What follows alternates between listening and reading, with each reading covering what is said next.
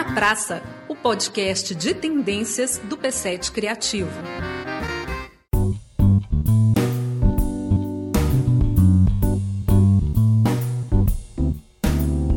Para quem é curador, diretor, realizador, como anda o mercado audiovisual no Brasil? Nós vamos conversar com o Eduardo Valente, que está participando da Mostra de Cinema Tiradentes. Bem-vindo, Eduardo. Oi, obrigado. O que, que você tem visto aí desse cenário do audiovisual com essas mudanças recentes de tecnologia, com essas dificuldades também recentes de financiamento? Como é que você está lendo esse cenário hoje? É, eu acho que a gente em 2020 ainda vai viver um ano de um pouco pouco de incerteza e falta de clareza um pouco de em que pé as coisas vão caminhar, apontando para um futuro mais próximo, porque eu acho que no meio do audiovisual, acho até que no mundo de maneira geral, mas acho que especialmente no Brasil, a gente vive momentos com vetores muito opostos muitas vezes. É difícil entender já nesse momento quanto cada um deles vai impor sua força e em direção ao que. A gente vive inegavelmente num mundo onde onde o conteúdo em geral, o conteúdo é entendido como a gente está fazendo aqui nesse podcast, também passando pelo que é áudio, pelo que é produção de outras naturezas, mas eminentemente também o conteúdo audiovisual, cada vez mais onipresente. As pessoas vivem de uma maneira ou de outra quase full time conectadas e isso vai desde a casa até o trabalho, até o caminho entre as coisas, através dos celulares, das inúmeras plataformas onde as pessoas estão se conectando constantemente. Isso demanda uma produção e uma presença de conteúdos como nunca foi necessário ou urgente na história do mundo. Então aumenta o mercado? Aumenta o mercado, mas por outro lado as regras para entender justamente esse termo mercado, que implica necessariamente na questão do dinheiro como possibilitador inclusive, seja de produção, seja de vidas, precisa se entender de que jeito essa equação efetivamente permite a produção de produtos dos quais as pessoas que realizam possam estar sendo pagas para fazer e que as pessoas que consomem possam estar dividindo de alguma maneira esse custo ou não com quem produz. Aí você falou desse termo no mercado, eu acho que é aí que se encontra essa grande interrogação em algum grau. Dos arranjos disse, é, e é uma interrogação né? realmente mundial. É importante falar do específico brasileiro, mas entender que tem uma questão maior mundial que, mesmo, por exemplo, no seio da indústria mais desenvolvida em termos desse tipo de produto, como por exemplo a norte-americana, você tem uma disputa de território mesmo entre empresas muito grandes, como a Netflix, como a Amazon, como a Apple, como a Disney, e uma certa incerteza no mercado de entender em que ponto a gente pode estar produzindo mais do que as pessoas dão conta de consumir e de acompanhar, até que ponto as pessoas vão conseguir seguir isso, inclusive no sentido financeiro de, de manter uma presença como consumidor pago de uma quantidade de serviços cada vez maior e ao mesmo tempo de que maneira as pessoas podem navegar o seu imaginário dentro de uma oferta tão grande de coisas que muitas vezes elas nem sabem aonde estão com tanta quantidade quanto tal. Então acho que são muitos dilemas que a indústria no seio mais capitalista, econômico, como na indústria americana, ali dentro tem discussões muito grandes e que no Brasil encontra uma situação específica. Então os produtores de conteúdo audiovisual no sentido amplo vivem num ambiente de incerteza, sabendo que existe uma demanda, existe um público, existem experiências sendo feitas no campo do mercado puro e simples, como tem sido toda a disputa, no caso bem específica no Brasil, da Globo, através da Globoplay, com a própria realidade da entrada da Netflix, ao mesmo tempo com o governo privilegiando em termos de verbas publicitárias outras iniciativas como na Record. Então, assim, como que vai se dar esse jogo de balanço nos próximos anos? Acho que a gente ainda está muito no campo da incerteza. O que os realizadores têm dito muito é que a criatividade artística vai ter que se inclinar muito em direção a uma criatividade econômica, né? E formar novas formas parceria e não apostar mais tudo no financiamento público do Estado, né? Vai ser preciso inventar novas formas, né? É, eu acho que há caminhos e caminhos, né? Especialmente no campo do audiovisual, eu acho que uma trajetória que a gente é, pode considerar exemplar desses últimos anos é do Condzilla, que é um, uma pessoa no começo, mas que depois se torna uma empresa e um universo de produção audiovisual que começa de forma absolutamente autofinanciada na periferia paulista, com a produção no início principalmente de vídeos da música da periferia, do rap, do funk, e que a partir daí vai encontrando no universo do YouTube, no universo de alguns canais ainda de acesso gratuito e de monetização a partir da participação dos viewers, e a partir desse momento então se torna de fato uma grande empresa de produção, começando como uma iniciativa caseira e que depois hoje, por exemplo, produz uma série de ficção de grande sucesso com financiamento completo da Netflix, que entra por um outro caminho e vai encontrar ali alguma coisa já estabelecida pelo próprio trato do dia a dia dos consumidores daquele conteúdo com um cara que começou alguma coisa por um caminho muito instintivo num determinado momento. Então, assim, é um exemplo, e assim como acontece no esporte, como acontece em outros lugares, claro que não dá pra pegar um exemplo de sucesso e achar que todo mundo vai poder seguir, todo mundo vai ter capacidade de fazer da mesma maneira. Mas eu acho que é um exemplo que precisa ser mais estudado, mais olhado, mais pensado, dessa percepção de conseguir atender a desejos muito pessoais eu diria até sociais de produção de determinado conteúdo e saber encontrar a demanda que existia reprimida por esse conteúdo num determinado lugar e se autoimpor, num certo sentido, como um conteúdo demandado. E a partir disso a indústria reconhecer isso e lá e, e aí pagar para ele produzir um conteúdo como essa série da Netflix, a Sintonia. Então acho que isso é muito interessante como um exemplo, mas eu acho que obviamente também não vai ser um exemplo que possa ser seguido por todo mundo.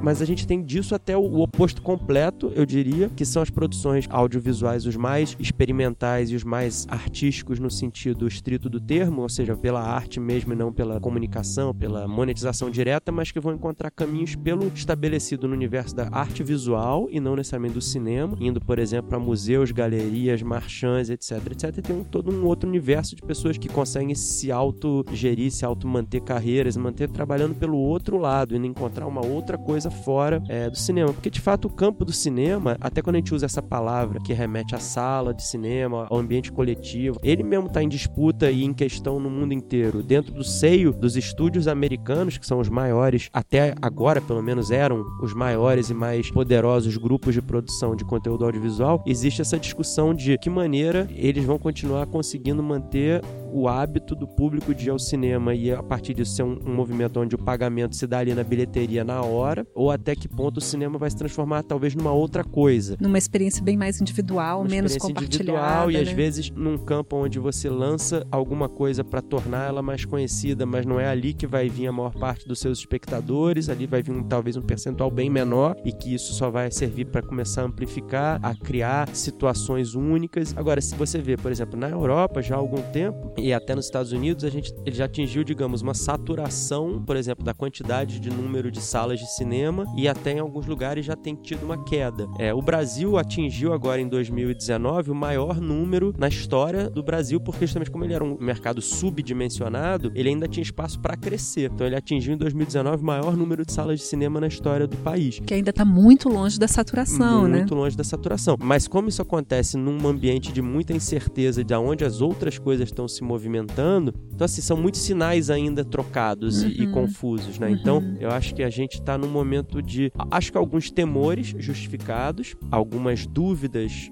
amplificadas, mas também ainda de necessidade de assentar determinadas coisas minimamente para conseguir entender em que ambiente os próximos passos virão. Dá para a gente desenhar um pouco esse cenário do cinema como indústria? É complexo isso porque enquanto consumidor de audiovisual, a gente chega num ambiente que é um ambiente historicamente, e aí a gente já está falando quase de 100 anos, agora na década de 20, na década de 30, onde isso se consolida mundialmente, mas um mercado ocupado por um produto hegemônico vindo eminentemente dos Estados Unidos e que é um produto que tem penetração mundial. Então é muito difícil você disputar espaço de igual para igual com um produto que tem penetração mundial, trazendo do outro lado produtos que têm penetração local, nacional ou regional. Porque esse produto de penetração mundial, ele tem uma tal base de consumidores num número que você nunca vai conseguir reproduzir num nível regional ou nacional, e isso permite permite a esse produto poder oferecer condições de negociação diferenciada, porque ele sabe que ele tem 130 mercados de domínio e não um mercado onde ele está tentando disputar. Então é importante saber que essa indústria ela existe, inclusive, né? A gente não precisa passar dos exemplos mais óbvios da Globo ou da própria Grupo Record mais recentemente, ou de uma série de iniciativas para ver que a indústria está estabelecida em alguns lugares, existem alguns termos, mas que ela é dependente de determinadas circunstâncias. Então a Globo não se torna Globo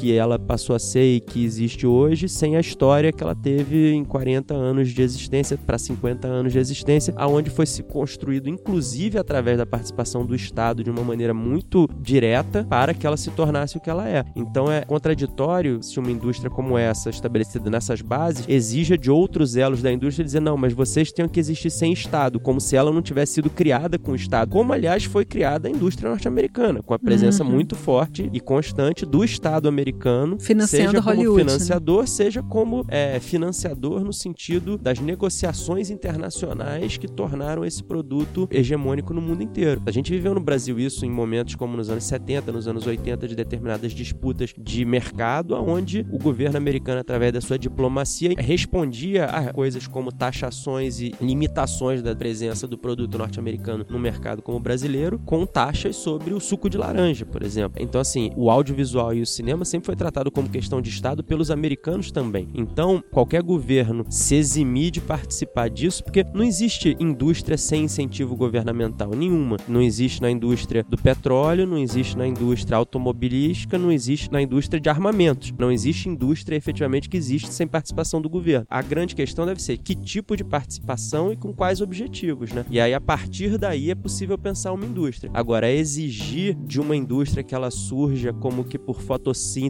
sem nenhum tipo de participação do governo, não aconteceu em nenhum lugar do mundo e não aconteceu com nenhuma indústria. Seja as indústrias de outros campos, seja os exemplos como a Globo ou como agora, inclusive, da Record, né? Elas se impõem através de uma relação muito direta com o governo. Então, assim, eu acho que é possível falar de indústria, mas desde que a gente entenda que indústria não está separada da dimensão do governo. Eduardo, vamos para o outro lado, para outra ponta? O que você apontaria para quem está na formação da área do audiovisual? É um momento difícil. Eu participei por motivos diferentes de algumas palestras, algumas até aulas em ambientes, seja universitário, seja de escolas de formação fora do campo da universidade, e você percebe que os jovens estão muito confusos, porque você lidar com um ambiente onde você tem um grau de incerteza. Na verdade, a gente vive um grau de incerteza para os jovens do mundo inteiro no sentido mais amplo, né? O que, que é o emprego no contexto desse capitalismo do século XXI, o que, que é a possibilidade de planejamento de futuro, de interesses, de planejamento de carreiras pessoais, isso tudo está muito em jogo em geral. Então, os jovens já carregam, acho, nesse momento, como sempre carregarem algum grau, mas acho que nesse momento de uma maneira mais aguda, um grau de incerteza e insegurança muito grande. Por outro lado, você entra num setor onde você percebe que as possibilidades são enormes porque você está consumindo audiovisual o tempo inteiro na sua vida, ali no celular, no computador. Então você vê, nossa, alguém está fazendo isso tudo, isso aqui existe, mas como que eu faço para participar disso? O desafio, então, para os formadores nesse momento é duplo, porque por um lado você tem que tentar entender o que está acontecendo de uma maneira mais ampla nesse jogo, isso inclui desde novas possibilidades que vão se tornar palpáveis muito em breve, como a questão, por exemplo, da realidade virtual, que é um dos vetores e que é um vetor ainda muito pouco conhecido e produzido em escala no Brasil, para inclusive que as escolas possam ter até capacidade, não só tecnológica, mas até conceitual, de lidar com isso e passar esse conhecimento, e por um outro lado, de uma estrutura de produção e de chegada dos conteúdos às pessoas que muda totalmente. Então, será que as escolas estão conseguindo se atualizar o suficiente para conseguir passar para os alunos o que é a realidade de fato que eles vão enfrentar? Esse é um desafio. E tem um segundo desafio que é o desafio simplesmente de conseguir manter motivados e interessados no sentido mais amplo os alunos e os jovens que estão ali num contexto onde os sinais são muito confusos. Então, quando você volta a ter uma constante briga, pelo menos retórica, de uma determinada parte do Estado contra a produção de determinados conteúdos, você está indicando sinais muito trocados que criam esse ambiente de insegurança. Eu tenho ouvido, inclusive, dos amigos educadores no sentido mais constante, que tem sido muito um trabalho que passa a combinar o saber específico dessa área com as questões psicológicas, as questões humanas de manter o aluno e o estudante num estado de excitação e animação Engajamento. virar. Exatamente, porque a gente sabe que o conhecimento para ser passado e o conhecimento para ser recebido depende muito desse grau da empatia, do do desejo, da busca, né? Então, eu acho que são desafios combinados aí nesse momento. Agora, eu acho que, independente de questões de ajustes que vão acontecer nesses próximos anos, que vão determinar com que a gente possa falar mais de determinadas possibilidades do que de outras, o que é definitivo é a demanda por conteúdos audiovisuais no mundo, pelo menos até agora, não está e não se esgotará. Então, assim, eu acho que preparar os alunos, acima de tudo, para essa realidade, de que eles estão sim lidando com uma realidade onde essa demanda é real e vai continuar, eu acho que isso deve ser constante. Agora, conseguir entender de que maneira eles podem combinar seus interesses pessoais, autorais, humanos, com o que são as possibilidades econômicas, práticas, industriais da entrada nesse universo, é que vai ser o desafio dos próximos anos, eu acho. Excelente. Muito obrigada, Eduardo. Obrigado a vocês. Esse foi o Tá na Praça, o podcast de tendências do P7 Criativo. Lei de Incentivo à Cultura, BNDES, Secretaria Especial da Cultura, Ministério da Cidadania e Governo Federal.